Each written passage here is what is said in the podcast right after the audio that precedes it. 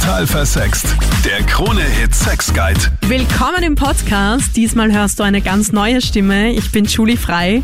Weil die liebe Sandra leider krank ist, hörst du heute ein Best-of, damit du auf keinen Fall ohne einer neuen Total versext Folge durch die Woche kommen musst. Ich habe mir zwei sehr spannende Themen für dich rausgesucht. Es geht diesmal über das super wichtige Thema Verhütung. Was sind da deine Erfahrungen? Was kannst du empfehlen und wie würdest du nie wieder verhüten?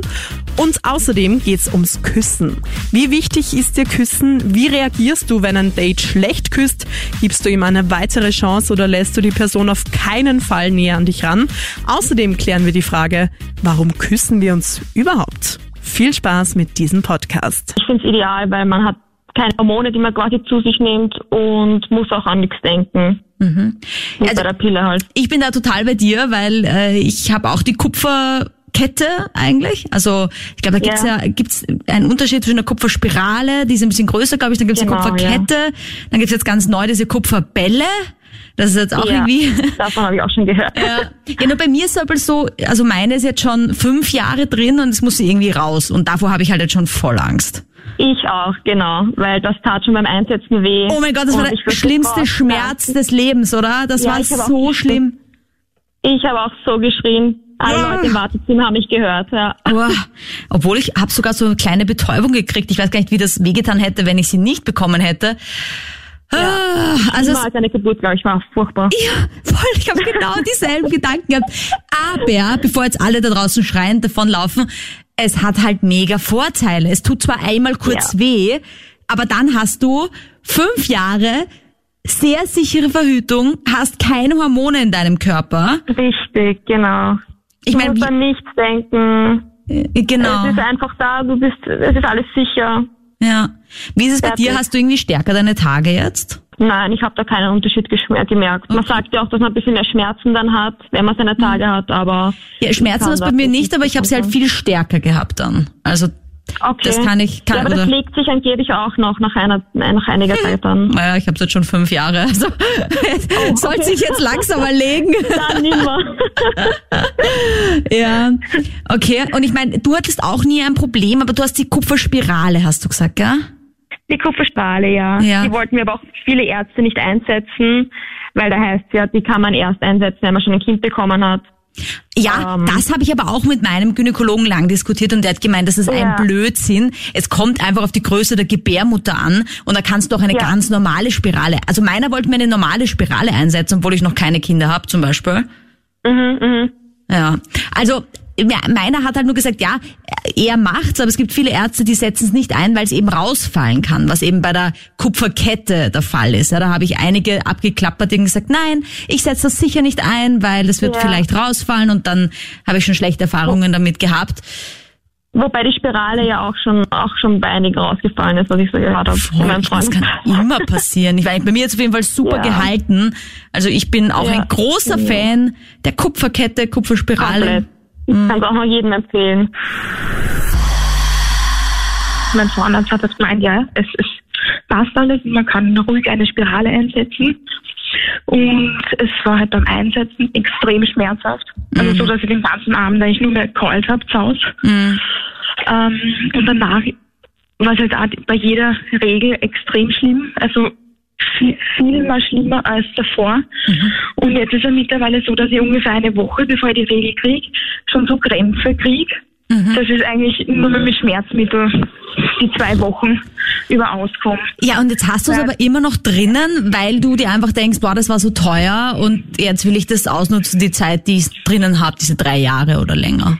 Nein, also bis jetzt war es ja drinnen. Es ist ja nicht wirklich besser geworden. Mhm. Und der Plan ist halt, dass es definitiv in den nächsten Monaten rauskommt. Aha, okay. Aber du hast es immerhin ja. eineinhalb Jahre und Anführungsstrichen ausgehalten, ne? Genau, ja. ja. Aber hat der irgendwie ja. überprüft, ob deine Gebärmutter groß genug ist für eine Spirale? Weil es ist ja schon so, dass die Spirale ein bisschen größer ist als das, was ich habe. Ich habe diese Kupferkette. Ja, die ist ein bisschen ja, genau. kleiner. Genau. Ja. Also da hieß aber der Untersuchung, dass, dass es definitiv geht. Aha. Und dass das kein Problem sein sollte. Uh. Und dann war er letztens bei einem anderen Arzt und der meinte, er setzt zum Beispiel gar keiner Frau, die noch kein Kind kriegt, hat eine Spirale ein. Voll, das wird immer wieder gesagt. Das habe ich auch äh, davor jetzt schon einmal gesagt. Es gibt halt da unterschiedliche ja. Meinungen. Ja, also ich glaube, das ist halt so ein bisschen wie, ähm, wenn man die Pille ohne Pause nimmt, dann kann man irgendwie nie Kinder kriegen, weil, weiß ich nicht, das den Hormonaushalt so durcheinander bringt, was ja auch schon wieder von mhm. Ärzten mittlerweile äh, ja, verwiesen wurde, dass das ein Blödsinn ist und dass man die Pille durchaus auch Jahre nehmen kann, ja, ohne dass irgendwas passiert. Aber es ist auf jeden Fall spannend, dass dir das so auf jeden Fall nicht so gut getan hat, ja. Und was machst du jetzt? Hast du schon einen Plan? Ähm, Kondom dann wieder, also raus und vor das Kondom. Also ich persönlich habe bei der Hormonspirale gute Erfahrungen gemacht. Mhm. Und habe dafür aber beim Stabal und jetzt bei der Pille nicht so gute Erfahrung. Aha, also was meinst du mit dem Stabal? Es gibt ja so einen Verhütungsstabal, das setzt du am Oberarm, am linken ein ja. und das verhütet auch. Das Hormonimplantat quasi. Ja, genau, für okay. drei Jahre ist das. Mhm. Ja, und was hast du da für schlechte Erfahrungen gemacht damit? Äh, mein Gelbkörper hat es nicht produziert. Jetzt habe ich so dauerhaft meine Tage gehabt. Oh nein. Oh. Und kann man das mhm. dann aber gleich wieder rausnehmen und dann ist alles wieder normal oder wie war das dann? Ja, ich habe damals habe ich so Tabletten zusätzliche bekommen, wo eben dieser Gelbkörper wieder produziert worden ist. Aha. Dann ist ein paar Monate wieder gut gewesen und dann hat es wieder angefangen. Ne? Oh nein. Aber dann ist halt das ganze Geld auch weg oder was hast du da gezahlt genau. für das Hormonimplantat? Äh, fürs Hormon waren es, glaube ich, 250 und für die Spirale ist 450. Voll, genau. Kommt auch immer darauf an, wo man sich einsetzen lässt, oder? Beim privaten Arzt oder Kassenarzt und dann. Ganz normalen Hausarzt, äh, Frauenarzt. Frauenarzt, ja. Mhm. Und das heißt, genau. also du hast ähm, mit Momentan der. Momentan habe ich die Pille. Ah ja. Und mit der habe ich das Gefühl, dass ich 10 Kilo zugenommen habe wegen der Pille. Seit oh so mein Gott, ich auch. Ich habe die Pille genommen, ich glaube zwischen 18 und 23 oder so. Irgendwie in dem Zeitraum. Und ich war 15 Kilo schwerer. Dann habe ich mit der Pille aufgehört, habe mir gedacht, also ich weiß gar nicht, mir ist es gar nicht aufgefallen, dass ich so zugenommen habe, aber auf einmal war ich irgendwie 15 Kilo dicker. Und dann habe ich irgendwie die Pille abgesetzt und dann ist auf einmal war ich wieder war ich wieder schlanker. Also es ist ganz arg gewesen bei mir. Ja, genau. Und ich habe halt das Gefühl, dass ich erst dann das Verhütungsmittel wirklich nur in der Gebärmutter habe, tut's mhm. mir gut. Mhm. Aber wenn ich es im ganzen Körper ankriege, dann habe ich nur Nebenwirkungen. Ne? Wie warst du bei der Lust am Sex bei der Pille? Ja, viel, viel ist nicht da. Das ist nämlich das Krasse an der Pille, finde ich es ist die beste Verhütungsmethode, weil ich finde, man hat einfach keine Lust mehr auf Sex. Weil bei mir war das Wahnsinn. Ja, also ich, null Lust. Ich, ich will jetzt eh demnächst wieder aufhören und möchte mhm. den Verhütungsring ausprobieren. Also du probierst quasi wirklich alles durch. so, dass ich mich wohlfühle. Aber was war jetzt am besten, fandest du? Also bis jetzt? Die Spirale habe ich zehn Spirale. Jahre gehabt und habe in die zehn Jahre keine Tage gehabt. Keine Tage? Ist sie überhaupt, ja. Oder war das die Hormonspirale? Das war die Hormonspirale. Aha, okay, ja, genau. Ja, ja. Es war zwar das Einsetzen und das Rausnehmen extrem schmerzhaft, mhm. aber auch nur für einen Tag und das war ich habe nie Probleme gehabt, sie ist nie schief drin gelegen oder sonstiges. Aber ja, du hast dem gesagt, Arzt gesagt, dass du keine Periode hast, weil das ist ja auch nicht, ist das normal bei der Hormonspirale? Ja, das hat er gesagt, das ist normal. Er war auch, für ihn war es kein Problem, dass ich auch keine Kinder noch nicht tat. Ja, ja, genau. Also ah, er hat okay. mir nur angedeutet, dass eben, wenn du keine Kinder hast, kann dieser Eingriff schmerzhafter sein, als hm. wenn du Kinder hast. Ja. Ne? Weil der Gebärmuttermund nur so zudrückt ist. Ne? Also Annika, was ich da jetzt raushöre ein bisschen ist, vielleicht wäre es wirklich mal ratsam, was ohne Hormone zu probieren bei dir, weil ich meine jetzt irgendwie diese Hormone... Ja, die Hormonspirale ist ja bei der Gebärmutter gewesen, da habe ich eben ja keine Probleme gehabt. Und sobald die Hormone im ganzen Körper sind, mhm. da kriege ich die Probleme. Ne? Ja, ich bin jetzt seit zwölf Jahren verheiratet, das ist vielleicht ein bisschen ein Sonderfall, aber in dem sind wir verhüten überhaupt nicht, ja. Beziehungsweise wir haben nur diese Temperaturmethode mhm. und das macht uns halt wirklich frei füreinander und man bekommt auch viel, viel mehr mit. Wie der Körper der Frau funktioniert und, und man stellt sich viel mehr aufeinander ein, weil ich denke, die Verhütung, das ist immer so zwischen den beiden, ja, und das also der schönste Sex ist eigentlich, wann es frei ist, ja. Genau. Also ich kann jetzt auch nur semi mit dir schimpfen, ob dieser Methode, nachdem ihr verheiratet seid und wenn jetzt ein Kind entstehen sollte es wahrscheinlich dann nicht das Riesendrama wäre, wie so, bei jemandem, der 18 ist ja. und irgendwie sagt, ah, das ist jetzt ein Freund von mir, mit dem bin ich einen Monat zusammen, ich habe keine Lust aufs Kondom. Lass uns doch Temperaturmethode machen, wird schon nichts passieren. Finde ich so semi gut, ja, also gar nicht gut eigentlich. Okay, das ist aber, habt ihr trotzdem nur als Frage, habt ihr abklären lassen, ob ihr schwanger werden könntet, theoretisch?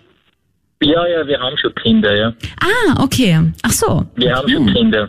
Toll. Also es, es, ist wirklich, also das Ganze, es ist wirklich nebenwirkungsfrei und es gibt schon Methoden, wo man wirklich sehr, sehr gut nachvollziehen kann und wo die Frau auch wirklich weiß, wann sie fruchtbar mhm. ist und wann nicht. Ja. Weil ich glaube, wenn man schon von Jugend auf mit der Pille beginnt, dann weiß man in Wirklichkeit gar nichts über den eigenen Körper. Ja, das ist eigentlich schade, ne, in ja, Wirklichkeit, ja. Ich möchte nur trotzdem nochmal dazu sagen an alle, die da jetzt zuhören. Der Martin ist seit zwölf Jahren verheiratet, hat schon Kinder. Also alle, die jetzt sagen, geil, das funktioniert ja toll, zwölf Jahre, keine ungewollte Schwangerschaft, mache ich auch. Also, diese Temperaturmethode, ja. Ich weiß nicht, wie ihr es macht, aber ich habe da jetzt gelesen, man muss jeden Tag zur selben Zeit messen, weil nur dann ist es zuverlässig. Macht ihr das ja, so? Ja, das stimmt, ja. Mhm. Genau, das ist diese symptothermale Methode, wo man eben die Temperatur misst und dann diesen Zervixschleim beobachtet. Und das halt eintragt in einen Kalender und dann sieht man halt auf dieser genau. Monatsliste praktisch, wann man fruchtbar ist und wann nicht, oder man spürt es ja. Da gibt's ja diese drei über sechs Regel, also sagt man, sobald die Temperatur an drei aufeinanderfolgenden Tagen höher ist als an den sechs vorangegangenen, kann man davon ausgehen, dass halt der Eisprung stattgefunden hat, weil eben die Körpertemperatur etwas ansteigt, ne? Genau, Ab dem ja. Eisprung, ja. Genau, mhm. genau. Und da also tragt ihr brav ein. Okay. Mhm. Ja, finde ich aber auch spannend, weil ich stehe ja nicht jeden Tag zur selben Zeit auf zum Beispiel. Mich würde das irrsinnig nerven, wenn ich dann jeden Tag um 7 Uhr morgens, keine ja, Ahnung. Man, ja, man weiß ja dann ungefähr praktisch, wann die, die heiße Zeit ist sozusagen. Mhm. Und äh, da ist man halt dann einfach genauer, ja. Also ja, vor allem ihr seid ja Profis dann schon, wenn ihr das schon seit so langer Zeit macht, dann äh, habt ihr das wahrscheinlich schon ganz gut. Zack, zack, wird's da eingetragen im Kalender. ja. ja, es, ist, es ist sicher Routine, ja. Ja, ich habe, ähm, seit ich 13 bin, ähm, die Pille. Mhm. Also habe ich die Pille genommen, weil ich so eine starke Periode gehabt habe. Mhm. Und ja, jetzt vor, sage ich jetzt einmal, ein Jahr hab ich, ist mein Gynäkologe halt auf Pension gegangen, habe einen neuen besucht und er hat mir gesagt, dass ich die Pille, was ich genommen habe, quasi Thrombose verursacht und dass die Pille seit Jahren schon in Österreich verboten ist. Das war halt meine Erfahrung. Aha. Natürlich gleich dann eingestellt. Mhm. Ein Jahr mal komplett keine Verhütung gehabt. Mhm. Und jetzt vor kurzem habe ich die drei Monatsspritze ausprobiert. Mhm. Und die Erfahrung ist dabei, dass ich quasi fast ein Kilo zugenommen habe. Und ähm, ja, ein Monat hat es ge geholfen und nach einem Monat habe ich einen Monat lang durchgeblutet. Voll, ich wollte gerade sagen, also die drei Monatsspritze, die finde ich ja irgendwie Ah, so ein bisschen bedenklich, also was ich halt da lese online, ja, also dass es auch so ja, lange genau. braucht, bis man wieder einen normalen Zyklus danach hat, bis man wieder fruchtbar sein kann, dass es eben genau, zu ja. Starken Gewichtszunahmen kommen kann, Kopfschmerzen, Akne, Depressionen. Genau, das habe ich alles gekauft. Ja. Auf der anderen Seite kann man sagen, es ist halt für alle, die Hormone ganz gut wegstecken, gibt's ja auch Frauen. Man muss halt nur vierteljährlich machen, es wird vom Arzt gemacht, das kann man nicht falsch genau. anwenden. Man hat, äh, wenn man irgendwie mal Magen-Darm hat oder so, hat man keine Zuverlässigkeitseinschränkung. Es hat schon ein paar Vorteile, aber ich finde auch persönlich, dass bei der Drei-Monats-Spritze die Nachteile irgendwie überwiegen. Ähm, zu deiner Gynäkologengeschichte noch, gehen wir jetzt mal davon aus, mhm. ja, dass der Gynäkologe natürlich das Beste für dich wollte. Ja, der hat es wahrscheinlich auch nicht besser gewusst. Weißt du, gerade so ältere ja. Leute, die verlassen sich auf irgendwas, was halt irgendwie schon lange gibt. Mm, also ich bin ja sowieso der Meinung, man sollte sich immer mehrere Meinungen einholen zu, zu einem Thema, weil es passiert halt oft, dass man zu einem Arzt geht, der sagt einem was, man glaubt das und dann kommt man auf sowas ja. drauf wie du, ja. Ich meine, what? Ich ja, weiß na, noch. Ich habe mich dann auch komplett dann noch testen lassen. Ja, ja. Und äh, ich bin zu 90 Prozent jetzt Thrombose gefährdet. Also Pille darf ich jetzt gar nicht mehr nehmen. Oha. Also mir bleibt im Endeffekt, äh, blieb mir nur eben diese Hormonspritze. Aber hast du auch geraucht während der Einnahme von der Pille? Nein. Okay. Ich bin überhaupt nicht Raucherin. Ja, okay. Weil das ist nämlich auch ganz gefährlich, liebe Leute. Rauchen und Pille, no go, ja. Ganz ja. schlecht. Okay, ja, das tut mir voll leid, ja. dass dir das passiert ist. Das ist arg. Ja. Weil nämlich ich weiß noch, dass mein Gynäkologe, einer meiner ersten, der war auch so ein Verfechter von, okay, sobald sie in die Zeit kommen, wo sie sexuell aktiv werden könnten, verschreibe ich ihnen jetzt schon mal die Pille, damit da ja nichts passiert, so auf die Art. Ja. Und ich war so, äh, ich will die Pille aber gar nicht. Da ja, aber wer ja, weiß, super. vielleicht haben sie bald Sex, so weißt du. Das waren auch so lustige Ratschläge, wo ich dachte, okay, ich muss mal Gynäkologe wechseln, glaube ich, ja. Ja, ja. Ja, ah. das auf jeden Fall. Aber was machst du jetzt? Also nach der drei Monatsspritze schlechte Erfahrung nach Pille geht gar nicht mehr. Was, wie machst du jetzt? Naja, ich bin jetzt mit meinem Partner acht Jahre zusammen. Mhm. Und ja, wenn es passiert, passiert. Na schön. Okay. Aber ja, wir haben es jetzt immer so auch gemacht, dass ähm, ja, bevor er gekommen ist, hat er es halt rausgenommen. Coitus interruptus, na schau, hatten wir auch ja, noch genau. gar nicht. Auch an alle da draußen, das ist keine sichere Verhütungsmethode. Coitus genau. interruptus, also an alle, die sagen, ah ja, das mache ich, geil. Nein, bitte, weil auch hier beim Penis, bei der, bei diesem äh, Lusttropfen auch schon Spermaflüssigkeit drin ist und das kann auch zur Schwangerschaft führen. Ja, also genau, genau. in deinem Fall, Isabella, wenn ihr sagt, wenn es passiert, passiert's, aber alle anderen bitte nehmt ein Kondom oder verhütet irgendwie anders. Aber diese Temperaturmethode, Kalendermethode, Coitus ja, genau. interruptus. Und jetzt geht's drum, wie wichtig ist dir Küssen? Wie reagierst du, wenn jemand schlecht küsst? Stößt du die Person dann sofort von der Bettkante, weil du sagst, ah, wenn das Küssen schon schlecht ist, dann wird der Sex sowieso nichts. Wie stehst du zu dem Thema? Lisa. Also ich halte Küssen für sehr, sehr wichtig persönlich, weil es einfach auch Ausdruck von Leidenschaft ist und quasi dieses Kribbeln davor vorm Sex und das erste Mal jemanden näher kommen, das erste Mal die Lippen spüren, den ganzen, äh, die, das, das ganze Gefühl von sich näher kommen, das Spülen mit der Zunge, das einfach Schritt für Schritt weiterzugehen und äh, ja, das macht einfach auch oft Lust auf mehr und daher halte ich das für sehr wichtig. Mhm, genau. Wow, also wie du das beschreibst, kriege ich jetzt richtig Lust auf so einen Schmuser. ich meine, ich, ich kann mich erinnern, als ich mal so einen Boyfriend hatte, wo ich mir beim ersten Kuss gedacht habe, so wow, das ist mir ein bisschen zu viel Waschmaschine und dann aber trotzdem mit ihm Sex hatte und das war dann eigentlich ganz okay. Das war dann irgendwie so extrem leidenschaftlicher Sex, so wie auch der Kuss extrem wild war. Aber das war tatsächlich das einzige Mal, wo der Sex nicht grottenschlecht war, weil der Kuss halt nicht so gepasst hat. Ja, ich denke mal, es gibt einfach unterschiedliche Menschen und auch unterschiedliche Orten zu küssen und jeder hat da so ein bisschen seinen Stil und seine Richtung. Aber ich habe auch schon mal die Erfahrung gemacht wie du mit jemandem, genau, das war so richtig ein Waschmaschinenkuss. Aber ich habe dann einfach auch ein bisschen die Initiative ergriffen äh, und habe das Tempo ein bisschen rausgenommen und habe zu ihm gesagt, du warte mal, mach einmal langsam, komm, ich zack da was. Und dann habe ich halt angefangen, dass ich ganz leidenschaftlich küsst, zuerst einmal die Lippen und einmal die Zunge weglassen und dann einmal Schritt für Schritt einfach ein bisschen das Tempo rauszunehmen. Und ich bin voll froh, dass ich das gemacht habe, weil der Sex danach kann genauso total toll und total leidenschaftlich sein und so war es dann auch. Oft muss man ein bisschen diesen ersten Dings überwinden, wenn man sagt, okay, es matcht halt vielleicht nicht gleich so, aber ähm, gerade macht es auch Lust auf mehr, denke ich mal, wenn man da einfach sich traut zu springen, zu sagen, okay, ich übernehme jetzt einmal die Führung, ich probiere jetzt einmal was und äh, man kann ja viel Männer so beibringen, also so ist es ja nicht. Frauen sind auch sehr, genau, sehr, man muss nur ein bisschen einfallsreich sein. Genau, und der Sex war dann auch total toll, also. Mh.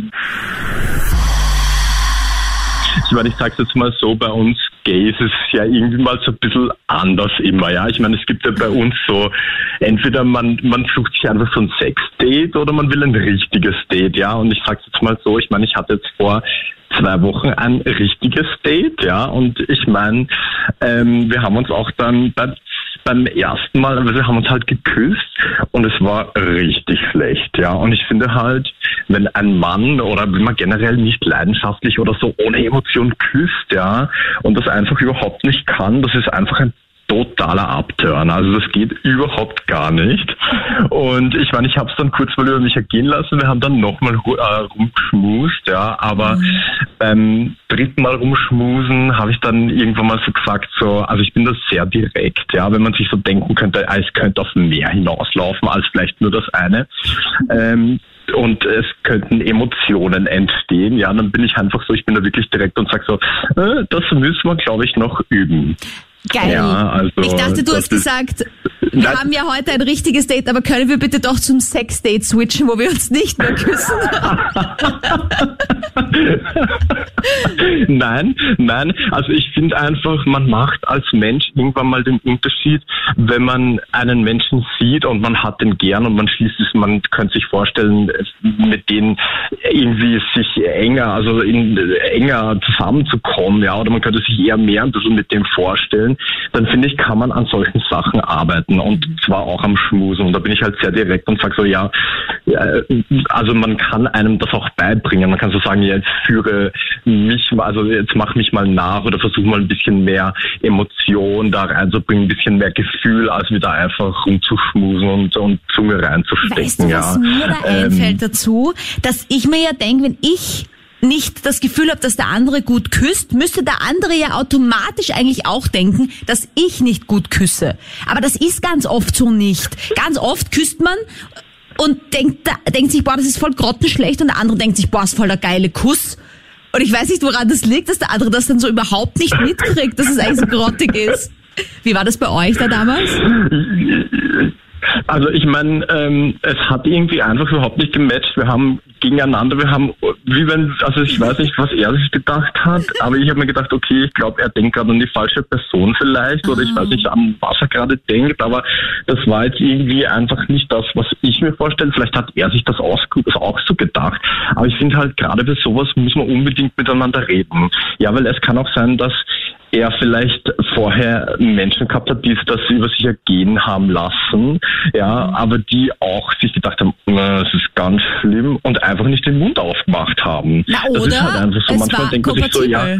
Das gibt's ja auch. Ich hatte ja auch mal diesen Waschmaschinenküsser, ja, habe ich schon erzählt. Und der, der hat davor auch mit einer anscheinend geküsst. Der hat ja gesagt, die hat das gelebt, immer gleich Mund auf, Zunge rein und umrühren. Und das war, oh, das war das Gott, höchste der Gefühle nein. für seine Ex-Freundin irgendwie. Und ich so, what? Okay. Nein, aber ich finde das, ich finde das total, ich finde, Küssen hat einfach mit Gefühl und Emotion zu tun. Also ich finde, wie eine Waschmaschine, ich meine, was ist denn da schön dran? Also das muss man, das muss man wirklich irgendjemand erklären. Was ist da schön dran, gegenüber einem zu stehen und einfach die Zunge reinzustecken und da, natürlich, man kann wild rumschmusen. Ich meine, ja, aber trotzdem, da muss ein bisschen Gefühl und ein bisschen Emotion dabei sein, sonst äh, geht das überhaupt nicht, ja. Weißt du, was ich mir gerade denke? Weil das war nämlich auch so ein Dude, der war so ein bisschen älter als ich. Und es ist aber tatsächlich so, und vielleicht kannst du da draußen und jetzt auch du, Fabian, mich da irgendwie äh, unterstützen oder auch äh, dagegen sagen. Aber wenn man ab einem gewissen Alter jemanden küsst, so als wäre das modern gewesen, der Waschmaschinenkuss ab einem gewissen Alter. Und mittlerweile ist es eher modern, weniger Zunge, mehr Lippen. so wie so, so, so ein Trend. Ja. Ja, ja, ja, das stimmt allerdings, aber das, aber ich finde, das ist auch von Mensch zu Mensch einfach unterschiedlich.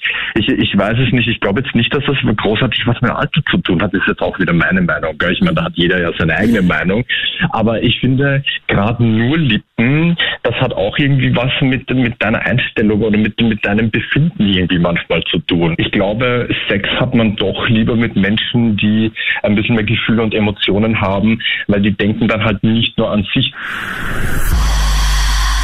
Ey, auf jeden Fall. Ich finde, das gehört so dazu, wenn man äh, schlecht küsst, dann bringt es halt durch weiter, weil man muss ja auch ein bisschen Aufmerksamkeit auf sich erregen.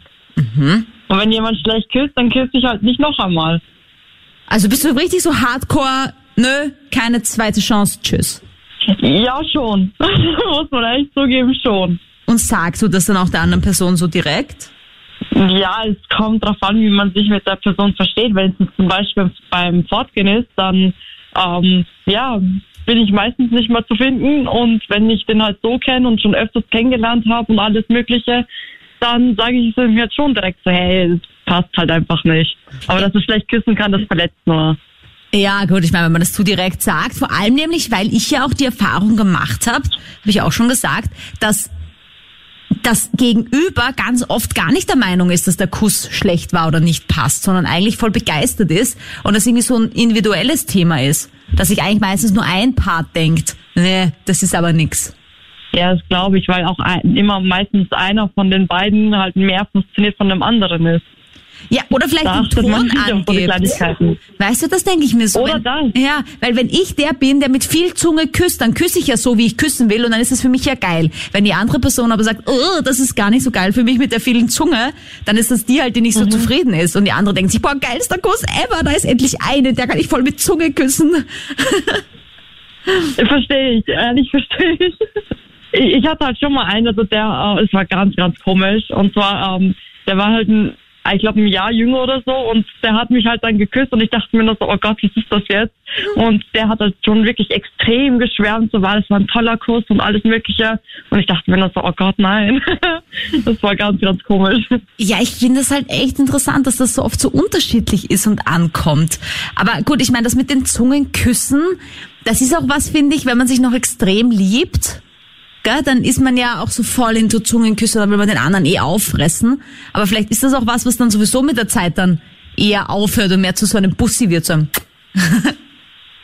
Ja, einerseits verstehe ich die Ansicht, aber bei mir ist es zum Beispiel so, ich war jetzt langer Zeit in einer Beziehung und bei uns hat es nie aufgehört. Also so über Tag schon, dann hört es halt schon auf, aber in der Nacht halt nicht. Also da ist es halt immer noch gang und gäbe. Aber voll schön. Ich meine, so soll es ja auch sein. Ja, ich sage ja auch immer wieder, Leute, das Allerwichtigste in einer Beziehung ist, dass ihr euch immer zumindest beim Abschied und bei der Begrüßung zumindest einen Kuss gebt, einen kurzen. Ja, und wenn es nur ein Bussi ist. Aber das hört in so vielen Beziehungen auch auf. Da kommt der Partner bei der Tür rein und sagt Hallo und die Partnerin sagt Hallo und ich denke mir, ähm, hallo, wo ist das Begrüßungsbussi? Das muss doch wohl drin sein. Oder wenn man sich irgendwie in, im Restaurant trifft oder so. Dass man sich da keinen Kuss gibt. Ich, ich, ich kann das auch nicht so nachvollziehen. Ja, ich kann es auch nicht nachvollziehen. Ich finde das gerade voll dazu. Also ich weiß nicht, wenn da ma- man dann den, weiß nicht, so ein Abschiedskurs oder so ein Begrüßungskurs, wenn der nicht mal drinnen ist, ist es bei meiner Meinung so, ähm, ja, dann funktioniert es halt nicht mehr. Da fehlt halt dieser Funken. Und zum Schluss klären wir noch die Frage, warum küssen wir uns denn überhaupt? Warum eigentlich auf den Mund? Warum ist das so natürlich? Psychotherapeutin Dr. Monika Vogrolli. Also es sind ganz unterschiedliche Theorien, wie das Küssen bei Menschen eigentlich entstanden ist. Der Sigmund Freu- Freud, dass ich es rauskriege, äh, Begründer der Psychoanalyse, hat gesagt, dass es eben mit dem Füttern zu tun hat, dass der Mensch ein orales Wesen ist, als Baby. Ne? Man nuckelt an der Mutterbrust und es hat was Beruhigendes, Geborgenheitsstiftendes und dass man es später auch noch will und über die Küsse sich zuführt. Dann gibt es aber andere, so kulturwissenschaftliche Theorien, die sind echt hardcore, wenn ich gleich lächeln, wenn ich dir sage, Tiere beschnuppern sich ja auch und schauen, ob das andere Tier gesund ist, ein möglicher Sexualpartner ist. Die riechen aber meistens beim Hinterteil und jetzt hat eben äh, eine kulturwissenschaftliche Studie ergeben, dass die Menschen durch einen aufrechten Gang jetzt eben nicht mehr am Hinterteil schnuppern, sondern am Gesicht und durchs Küssen kommen sich auch die Nasen näher und so kann man die Pheromone, also diese ganzen Duftsignale des anderen erspüren, erschnüffeln. Darf ich dir eine Sache sagen, die ich gehört habe, die ziemlich krass ist? Und das ist, wenn man den anderen am Arschloch lecken würde, dann übertragt das weniger Keime, als wenn man sich einen Zungenkuss gibt. Ja. Nur so viel dazu. Also denkt mal drüber nach, Leute, was jetzt eigentlich gescheiter war. Okay, okay. Ernsthaftigkeit hier. Ja, du hast jetzt gerade von Pheromonen gesprochen und dass man sich riecht, das klingt aber auch irgendwie ganz logisch. Weil das passiert ja auch beim Küssen, da stößt man ja ganz viel, viel aus, viele Hormone. Ganz viele Hormone und vor allem über die Nervenzellen, die da ja auch angefeuert werden. Durchs Küssen kommen ganz viele Botschaften ins Gehirn. Also man kann ja auch sexuell erregt werden durchs Küssen, wenn es eben passt. Und das Küssen ist auch laut Studien wirklich so ein Test, vor allem für Frauen, ob der Mann ein möglicher Sexualpartner ist und auch Sicherheit und Gesundheit für die Nachkommenschaft verheißt. Das ist also eine biologische Komponente. Man nimmt viel mehr wahr als nur die Lippen und den Lippenkontakt und es wird immer auch Oxytocin ausgeschüttet. Das ist dieses Kuschel- und Bindungshormon. Es wird aber auch ähm, das äh, Cortisol, also das Stresshormon, vermindert. Also es ist in jedem Fall eine Stärkung des Immunsystems, auch wenn gewisse Keime ausgetauscht werden, wie du gerade gesagt hast. Trotzdem ist es ein Doping fürs Na, Immunsystem. meine Mutter hat immer gesagt, ein bisschen Dreck muss man auch essen, damit man besonders fit bleibt. also zählt Ja, vielleicht auch genau, dazu. das ist Angeregt, das Immunsystem wahrscheinlich. Nein, in jedem Fall ist es nicht gut, damit aufzuhören. Man sollte schon immer irgendwie ein bisschen trainieren. Danke vielmals vielmals an Psychotherapeutin Dr. Monika Vogrolli und danke dir fürs Reinhören. Wir freuen uns, wenn du auch nächste Woche wieder dabei bist. Dann ist auch wieder die liebe Sandra für dich am Start. Hast du inzwischen Vorschläge, Ideen oder Feedback, dann melde dich wie immer sehr gerne bei Sandra auf Instagram Sandra Spick oder auch gerne per Mail. Danke dir, danke fürs Reinhören. Ich wünsche dir eine schöne Woche.